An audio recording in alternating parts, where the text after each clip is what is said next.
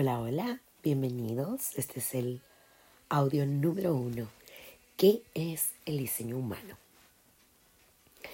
El diseño humano no es un sistema de creencias o una religión. Tampoco es una filosofía o un concepto New Age. El diseño humano es una herramienta de, vanguardia para el conocimiento y para la transformación de los seres humanos. Pero a diferencia de otras herramientas, no tiene que ver con cambiarnos a nosotros, sino con vernos diferentes, cambiar nuestra perspectiva de nosotros mismos. Y el cambio tiene que ver con que nos aceptemos. Por eso podríamos decir que es la ciencia del ser original. Nos abre las puertas al potencial del amor a uno mismo hallar ese amor a uno mismo significa también hallar un amor todavía más grande, un amor a la vida y a través del entendimiento un amor a los demás. El diseño humano es la síntesis de los aspectos de dos tipos de ciencias. Ciencias antiguas, que serían la astrología, el I Ching, el sistema de chakras hindú y el árbol de la vida de la tradición cabalística. Y de las contemporáneas, la física cuántica y la genética. En realidad, el diseño humano no es ninguna de estas disciplinas por separado, es una síntesis de todas ellas. Tiene una profunda relación con el I Ching, pero su contenido ha sido resignificado y actualizado a los tiempos de ahora. Con astrología coincide en el entendimiento de la influencia que tienen los astros sobre nosotros, pero para el diseño humano esta influencia se relaciona con la corriente de los neutrinos. En el año 2000, abril del 2000, la doctora Eleanor Haspel validó estadísticamente aspectos centrales del sistema de diseño humano. Ella y su esposo, el doctor Marvin Portner, continúan trabajando para probar el valor científico del análisis del diseño humano para aplicaciones en la medicina moderna, en la psicoterapia y en el coaching individual. Y todavía se sigue descubriendo nuevos aspectos del sistema y nuevas aplicaciones del diseño humano para sanar y para crecimiento personal. Voy a hacer aquí un paréntesis para explicar un poco qué son los neutrinos. ¿sí? Son partículas subatómicas portadoras de información y en el diseño humano todo está basado en la física de las partículas subatómicas llamadas neutrinos. La corriente de neutrinos atraviesa todo el tiempo los planetas y nos imprimen su impronta cuando llegan a nosotros. Somos penetrados en cada segundo por trillones de neutrinos. A través de ellos somos literalmente programados y condicionados. El Sol representa el 70% de los neutrinos que recibimos y en su relación con la Tierra, esa información nos da su anclaje y su forma. ¿Cómo funciona el diseño humano? Funciona sobre la premisa de que hay una relación directa entre el instante de nuestro nacimiento y la impronta natural que queda grabado en nuestros genes. Es la impronta original escrita en nuestros genes que irrepetiblemente ha quedado grabada en la estructura de nuestro diseño individual. Es nuestro código genético que en el interior de nuestro ADN determina tanto lo que somos como nuestro modo de asimilar el mundo exterior. Ningún ser humano es una isla. En el universo nada existe por separado. Si la humanidad fuera el código genético de la Tierra, cada ser humano sería un gen altamente especializado para desarrollar una función imprescindible para el buen desarrollo de la totalidad. Venimos al mundo en un instante preciso de la evolución y lo hacemos en el momento exacto en que el universo nos necesita y nos necesita tal y como somos para cumplir un propósito individual muy específico. La forma en que pensamos y vemos al mundo, es decir, nuestra perspectiva, determina todo en nuestra vida. Cómo sentimos, lo que hacemos, cómo tomamos decisiones, o sea, todo. De ahí que el valor fundamental del diseño humano se relaciona con la mente. Es un sistema fundamentalmente mental para la toma de conciencia. Actúa sobre nuestros circuitos neuronales en nuestros cerebros, cerebros, perdón, cerebros y desde ahí la simple toma de conciencia y cambio de perspectiva desencadena todo un resultado diferente en nuestros comportamientos en nuestra vida. Usamos el diseño humano para desprogramarnos de las creencias limitantes condicionantes, para reprogramarnos con creencias alineadas a principios elevados en sintonía con nuestro verdadero ser. Diciéndolo de otra forma, en lugar de ver nuestro diseño con los ojos de la mente, lo vemos con los ojos del ser individual, nuestro ser original, quien realmente somos. Veremos que el diseño humano nos muestra cuál es nuestra programación genética heredada, pero también las cualidades de nuestra alma. Cuando vamos reprogramando la mente, lo que sucede es que nuestro espíritu, a través de nuestra alma, comienza a expresarse más y más, y nuestra vida exterior comienza a ser un reflejo de esa luz interna. Desmalezamos ese jardín de todo lo condicionado del condicionamiento y las flores comienzan a florecer. Así funciona el diseño humano. Lo primero que vemos en el diseño humano es el mandala. En este mandala, donde vemos dos ruedas, una interna y otra externa, se sintetizan la astrología y el I. Es, es, muy importante ver que la rueda de adentro nos conecta con lo más grande, con el macrocosmos. Y la rueda interna contiene la información individual, el microcosmos.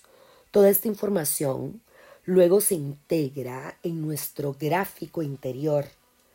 En su conjunto, la rueda o el mandala del diseño humano representa el universo. Y ahí en el mandala podemos ver en la rueda externa, la rueda del I Ching, que representa los 64 hexagramas y las 64 puertas. Cada una de las puertas está em, representada por su hexagrama y por el número. Podemos ver el zodiaco astrológico que integra las posiciones planetarias con los hexagramas del I Ching en la rueda de adentro. Luego en el gráfico del diseño humano podemos ver el Kabbalah que está representado en los 36 canales que unen los nueve centros que representan el sistema de chakras hindú y las 64 puertas en cada uno de esos em, esas figuras geométricas representan las puertas del I Ching en la gráfica. Y vamos a entender un poquito más eh, la rueda interna que significa el cálculo, la astrología, los planetas, el macrocosmos, ¿sí? Y es en esta rueda de 360 grados donde están los 12 signos del zodiaco, con 30 grados cada uno. Todos estamos inmersos en el mismo programa de neutrinos. Todos estamos siendo afectados por la misma corriente de información. Pero cada uno traduce ese programa a través de sus propios cristales de manera única e irrepetible. Esta es la razón de por qué tenemos la rueda zodiacal. La astrología se basa en el cálculo de los ángulos de los planetas, su posición en el momento de nacimiento.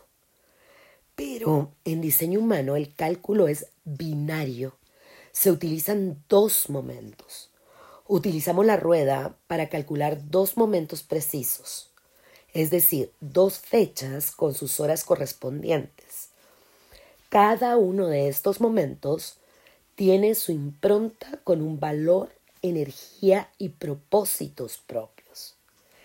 El primer momento corresponde a la hora, fecha y lugar exactos del momento de nacimiento. Esto se registra en la columna de números negros y representa la personalidad. El segundo corresponde a 88 grados antes de tu nacimiento, en el arco solar o aproximadamente tres meses antes de nacer. Y esto lo registramos en la columna de números rojos y corresponden al diseño en la gráfica. Explicado de otras palabras, en otras palabras, tomamos la posición de los planetas al momento de nacer y la posición de los planetas tres meses antes de nacer aproximadamente.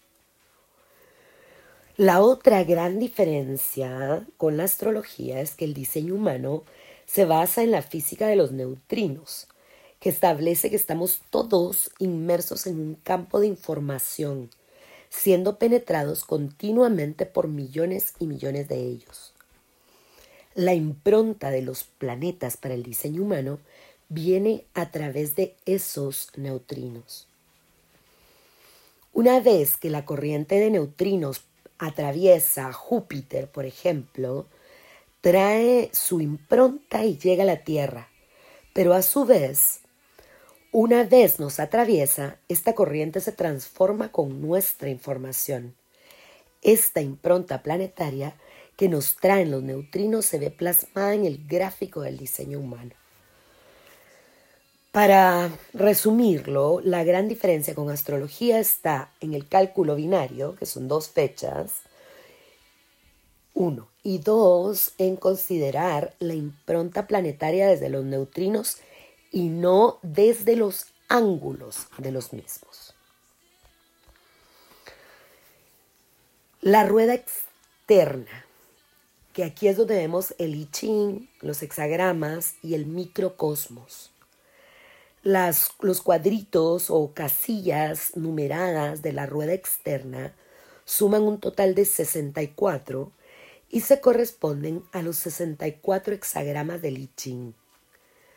En el diseño humano le llamamos puertas. Un hexagrama o una puerta es básicamente un arquetipo de información. Y así como la rueda interna nos sirve para el cálculo mismo, esta rueda externa nos da los elementos para interpretar ese cálculo. Por ejemplo, el hexagrama 47 se representa con la puerta 47 el hexagrama 64 con la puerta 64 y el hexagrama 40 con la puerta 40. Pero lo que a mí me parece más importante y fascinante también de esta relación con I Ching es que en los años 50 los científicos Watson y Crick descubrieron que nuestro código genético tiene las mismas matemáticas que el Ching en otras palabras, que los hexagramas están directamente relacionados con nuestro código genético y los 64 codones de nuestro ADN. es el I Ching el que nos permite entender nuestro funcionamiento genético y el modo en que recibimos nuestra impronta genética. ¡Wow! Impresionante. Y el diseño humano lo integra transfiriendo el macrocosmos en el microcosmos. Como vimos, los planetas impactan en nosotros a través de interferir con la corriente de los neutrinos desde el espacio. Usamos la rueda interna para ubicar esos planetas en el macrocosmos y luego transferimos esas posiciones en la rueda externa a la de los hexagramas. Y cada hexagrama, los que están en la rueda externa, representa un arquetipo, una cualidad y tiene una posición específica en el zodiaco, en la rueda interna. Es decir, todos los hexagramas, los de la rueda y sus correspondientes puertas, las del gráfico, tienen un lugar, un espacio, una medición específica y medible en el arco zodiacal que no cambia. Haciendo el cálculo entonces, 360 grados igual a 64 hexagramas, nos da que cada hexagrama ocupa un arco de 5 grados 37,30. Veamos este ejemplo. Por ejemplo, el hexagrama 17 se encuentra entre los 0,3 grados 52,30 y los 0,9 grados 30,00 de Aries.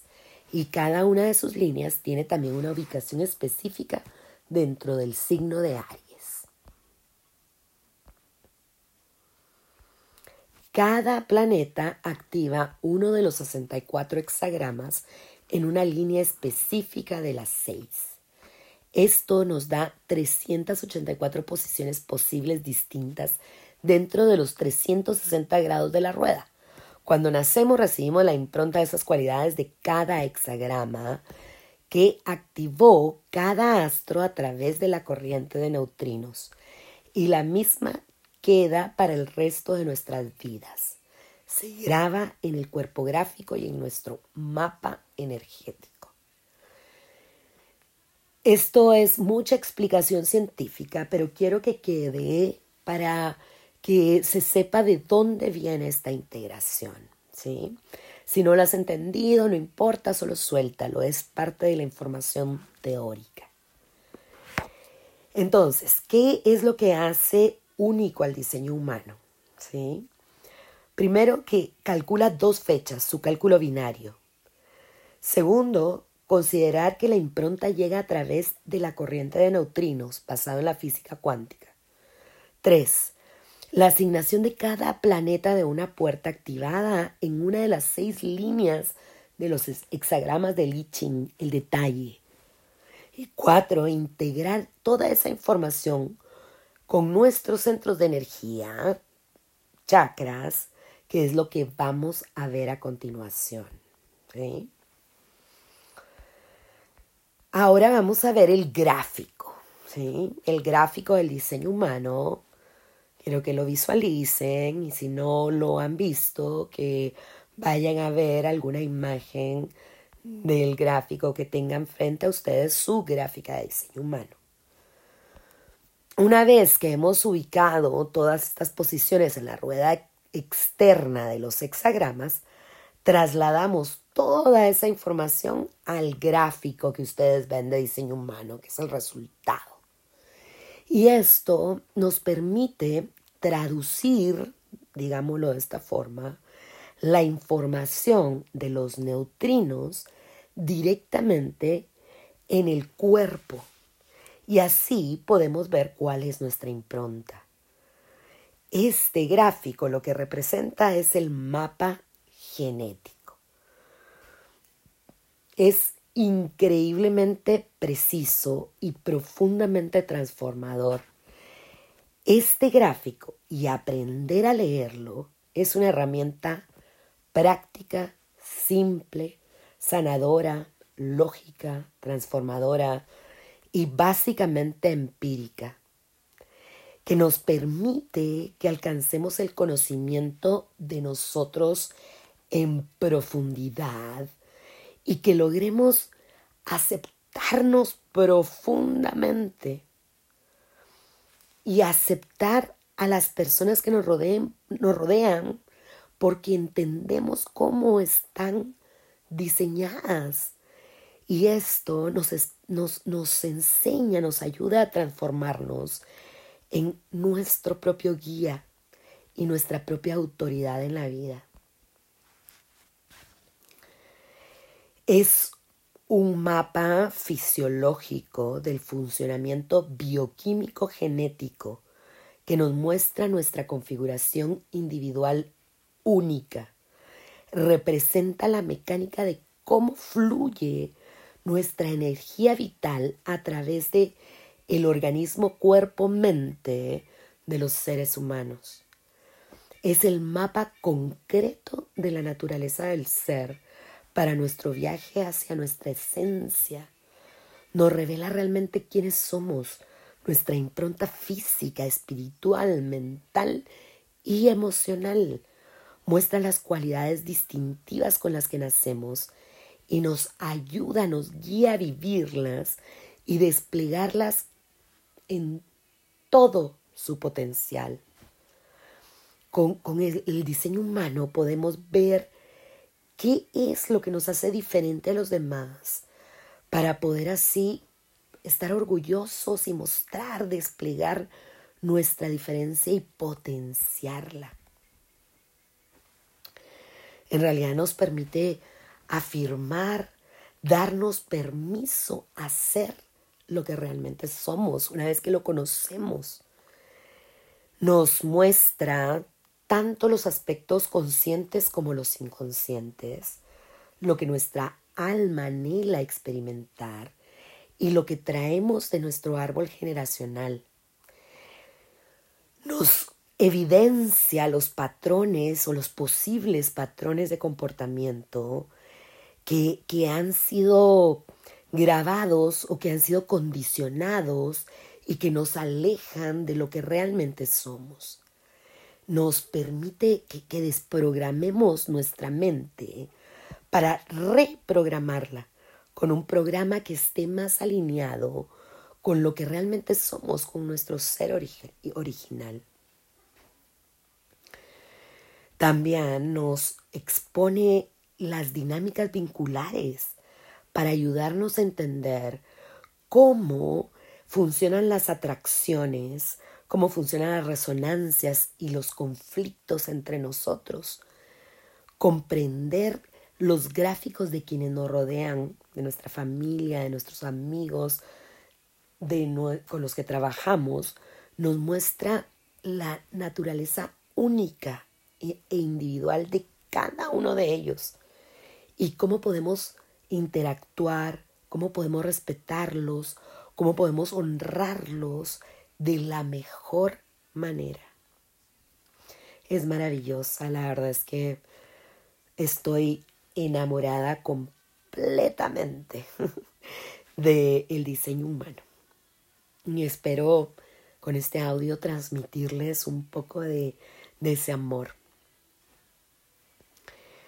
Los componentes o los tres componentes esenciales de la gráfica son los centros, que son las figuras geométricas, los canales, que son los que unen esas líneas que pueden estar en rojo o negro, que unen un centro con otro, y las puertas, que son los numeritos que ven en cada gráfica. Y a partir de ellos se dan las diferentes configuraciones de las que se desprende el resto de los aspectos de un diseño, que son los tipos bioenergéticos, los perfiles, la autoridad, las ubicaciones planetarias y las definiciones. Los tipos bioenergéticos son cinco en realidad hay cuatro auras, pero son cinco tipos. Se podría decir que los generadores y generadores manifestantes son un mismo tipo y generadores manifestantes son un subtipo. son manifestadores, generadores, generadores manifestantes, que es el subtipo, proyectores y reflectores. Luego están los centros, que son nueve centros. El centro cabeza, que es el triángulo amarillo, corresponde al chakra corona y la energía es la conciencia. El segundo centro es el ajna, que corresponde al ajna también en los chakras, que es la mente. El tercero es la garganta, que corresponde al metabolismo. El siguiente hacia abajo es el centro G o el ser, que es el amor.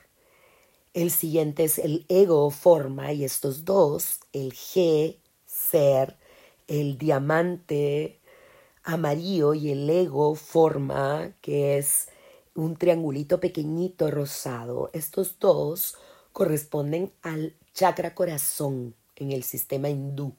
Esta es una de las diferencias con este sistema, que el chakra corazón se divide en estos dos, el centro G o el centro del ser, del amor, y el ego y la forma.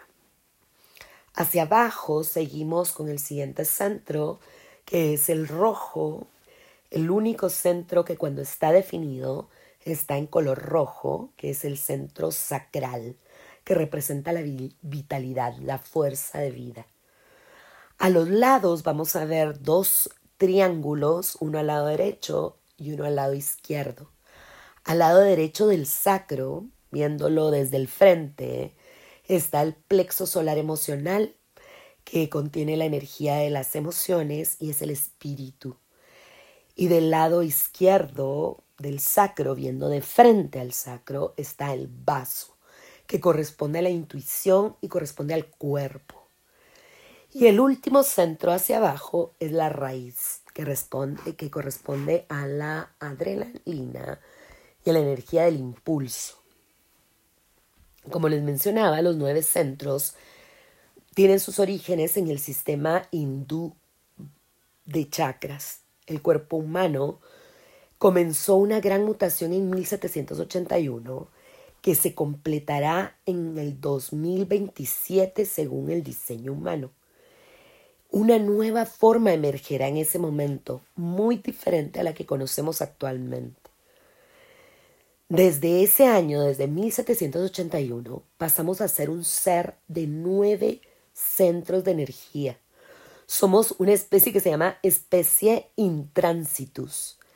Ya no estamos más para pelear y preocuparnos por nuestra supervivencia. Ahora todo se trata de experimentar y experienciar la vida, tomar conciencia. Es este centro del plexo solar el que se dividió en los dos, el centro plexo solar emocional y el vaso y el antiguamente llamado corazón se subdividió, subdividió en el centro ego o corazón y centro G o del ser. Cada centro refleja un ámbito específico de la experiencia humana y su funcionamiento varía en cada ser humano según esté definido o sin definir, según esté con color o sin, sin color en su diseño individual. Cada uno de los centros tiene su correspondiente asociación biológica. Son centros de distribución de la energía. Y hay varios tipos de centros según su función. Hay cuatro centros motores. Los centros motores movilizan las energías con el fin de ponernos en movimiento para manifestarlas, para traerlas a la realidad. Son cuatro, como les decía, que es el ego, el triangulito pequeñito, el plexo solar emocional, el triángulo, el sacral y la raíz. Hay dos centros de conciencia. Los centros de conciencia nos aportan la posibilidad de traducir y descifrar el mundo, nuestra realidad. y son el plexo solar emocional, que es 2, motor y de conciencia es el único que es 2, y el vaso es el otro centro de conciencia. Hay un centro de integración, que es el centro G o el ser, que es parte del chakra corazón, recuerdan, y nos trae la percepción de sentirnos integrados y conectados con el universo. Hay un centro de manifestación que es la garganta, que transforma toda esa energía motora en movimiento, en acción, y nuestros pensamientos en palabras, en comunicación, para que se hagan visibles a los demás, para traerlos a la realidad, para manifestarlos. Hay dos centros de presión, que son la cabeza y la raíz que son los centros que nos impulsan y estimulan a pensar la cabeza o a hacer la raíz.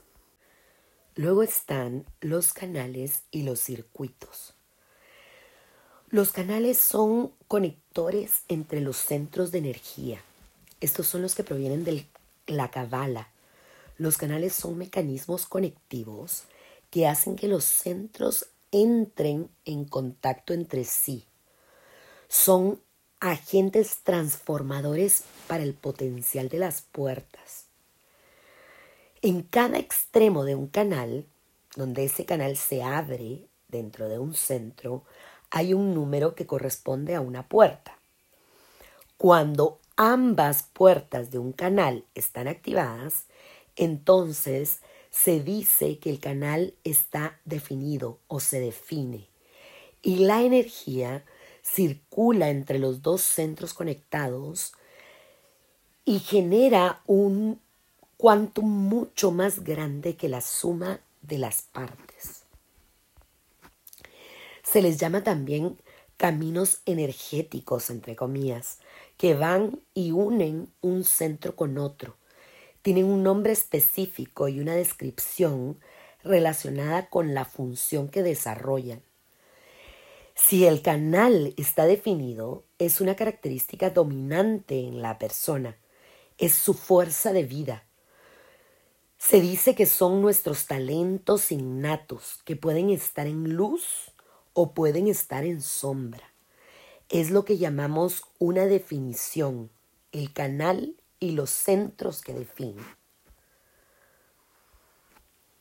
Cuando un canal está definido, y aquí creo, quiero que observen su gráfico y que observen algún canal que ustedes tengan definido completo, que una un centro con el otro. Vamos a ver que está todo en color y está una puerta activada y la otra puerta también está activada.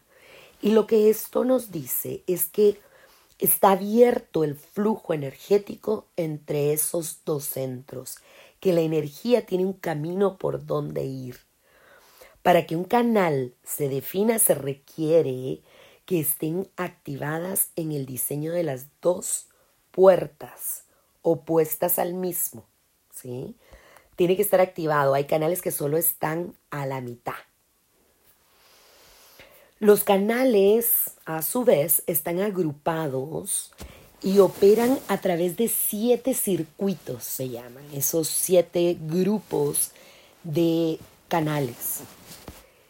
Estos circuitos son los que unifican el cuerpo gráfico y direccionan el flujo energético en él. Cada puerta y canal de un circuito tiene funciones, claves y propósitos en común. Estos son la clave del tema dominante en un diseño. Y los circuitos son canales de integración individual, el circuito del saber, el circuito de centrarse, el circuito del ego, el circuito de defensa, el circuito de la lógica, y el circuito de la abstracción.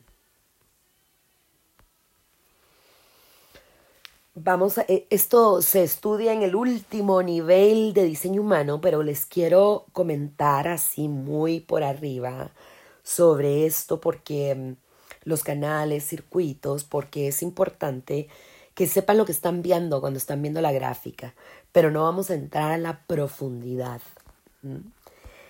El siguiente y el último componente de la gráfica que ustedes están viendo ahí son las puertas, que son los hexagramas y que, que están representados en la rueda externa del mandala, ¿se acuerdan? Corresponden a los 64 hexagramas del I y cuando los trasladamos al gráfico lo llamamos puertas. Em, y, y, se le llama puerta porque funcionan como un lugar de entrada y salida de energía en cada uno de sus centros. Y los números que están en los centros no varían su posición y representan un sistema de codificación numérica simple que nos permite otra vez traducir la información de los neutrinos directamente a nuestro cuerpo.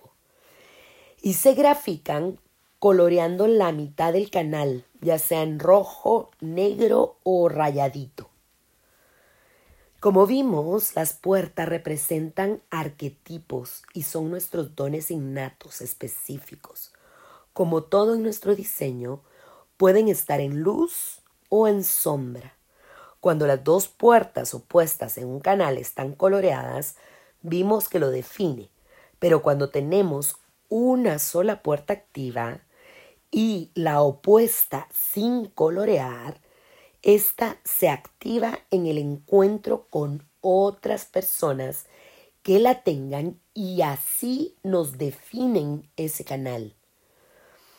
Si miramos las columnas a los lados del gráfico, lo que vemos es que qué planeta estaba en la corriente de neutrinos de ese hexagrama. Cuando una puerta está activada en un centro definido, se le llama puerta activada o colgante. Tiene su propia energía. Al conectar con alguien que tenga la del otro extremo del canal, recibirá un impacto distinto y una vivencia distinta. Si la puerta está activada en un centro sin definir, la llamamos puerta durmiente o latente y requiere que se le defina el centro a través de otra persona con el centro definido, un canal o quien tenga la puerta del otro extremo del canal. Hasta que no se dé alguna de esas cosas, su energía estará latente. Si en un canal hay una sola puerta activada, el canal no se define, pero la persona se va a sentir atraída hacia quien tenga la puerta que está en el otro extremo de ese canal. En estos temas de puertas, colgantes o durmientes, habrá mucha interacción con otros, ya que es donde estamos diseñados para encontrarnos con esos otros. Diciéndolo de otra forma, una puerta siempre busca la otra puesta para completar el canal. Otra de las cosas que vemos en el diseño humano de los componentes son los perfiles, que son ese numerito fracción que ven en su gráfica y los perfiles nos dicen el rol que venimos a desempeñar, el propósito de vida. Cada número en un perfil tiene un significado específico. El primer número que vemos en esa fracción es un elemento de la personalidad del que somos conscientes. El segundo número es inconsciente y es un poco más difícil de acceder a él. Lo importante de un perfil es que determina algo más grande que la sumatoria de cada una de las líneas. Y vamos a ver los perfiles en detalle cuando empecemos a analizar tu gráfico.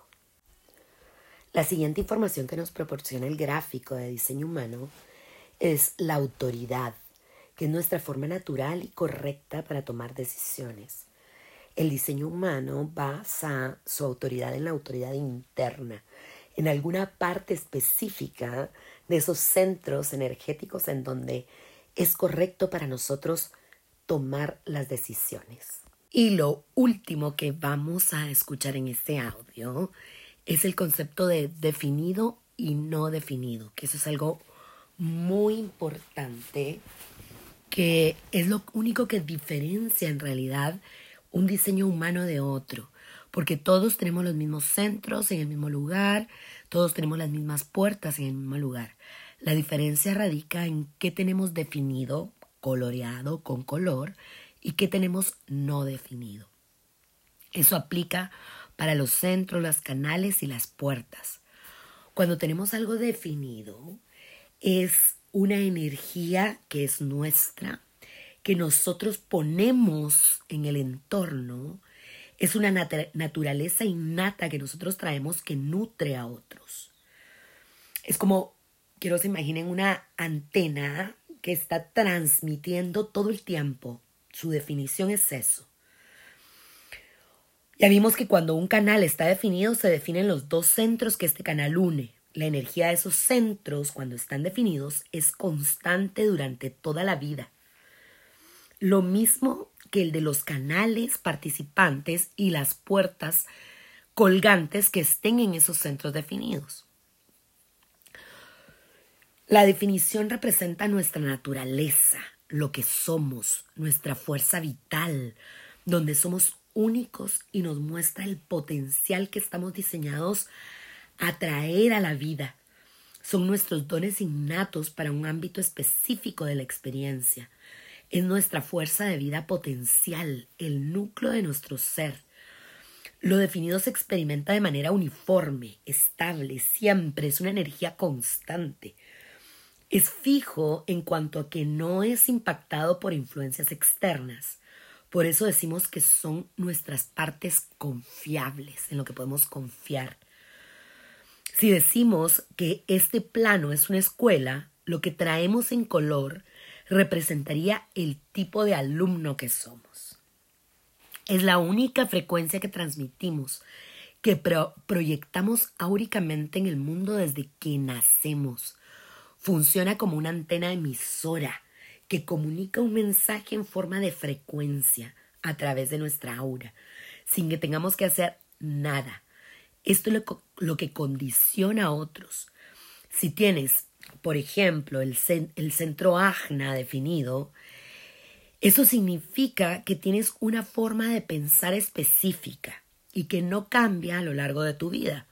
Podrá estar en la luz o en sombra, eso depende de ti, pero el formato no cambia. Y cuando un centro está en blanco o no definido, absorbemos todas las energías del entorno. La naturaleza de, este, de estos centros es explorar, nutrirnos. Yo les digo que piensen que es como un gran canasto donde están recibiendo todas las energías y no solo las reciben, sino lo amplifican. Todo lo que está en blanco, sin definición, sin color, ya sean las puertas, canales, centros, operan como antenas receptoras, nuestros receptores. Y es el lugar donde podemos ser condicionados o influenciando, influenciados con la luz o con sombra. Todas las partes en blanco son los aspectos nuestros que se abren a ser nutridos, porque representan los temas que hemos venido a explorar, a conocer en todos sus aspectos, para tener una amplia y limitada perspectiva de ellos. Es nuestra alma buscando sabiduría. Debido a que estos centros están siempre abiertos a la influencia del mundo que los rodea, nos indican aquello hacia lo que la persona se siente más atraída. No solo nosotros, sino también nuestros genes que buscan lo definido, haciendo de filtro en ese ámbito de la experiencia humana, es en estas áreas donde corremos el mayor riesgo a identificarnos con, esos que con eso que nos condiciona y vivir lo que no somos. Vamos a decir porque el condicionamiento que recibimos ahí no es malo de por sí, ya que son áreas cuyo propósito es explorar a través del condicionamiento como nutrición. Pero todo depende de qué hacemos con él. ¿Cuál es nuestra actitud hacia él? Y si tomamos o no decisiones movidos por estos aspectos en blanco o las tomamos de acuerdo a nuestra naturaleza definida, nuestra autoridad interna. Por sí mismos estas áreas son una parte muy valiosa y no les falta nada. No es que estén vacíos, no les falta nada.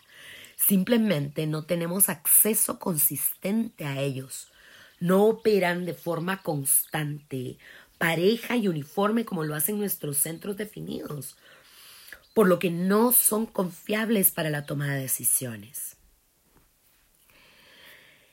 Y lo importante es la sabiduría a alcanzar en estos aspectos en blanco es directamente proporcional a nuestra capacidad de no identificarnos con lo que tomamos y volvernos testigos conscientes, curiosos y despiertos, que nos estemos observando todo el tiempo. Son áreas donde somos flexibles y adaptables, no solo tomamos del otro lo que nos rodea, sino que lo amplificamos y lo reflejamos, devolviéndolo energéticamente magnificado al entorno.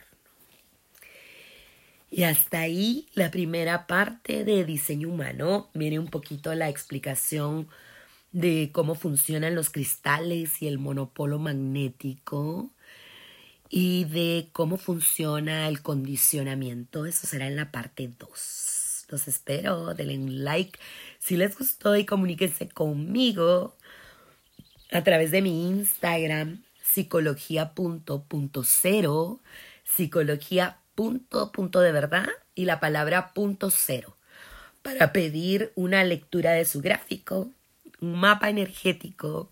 Saludos y cariños a todos.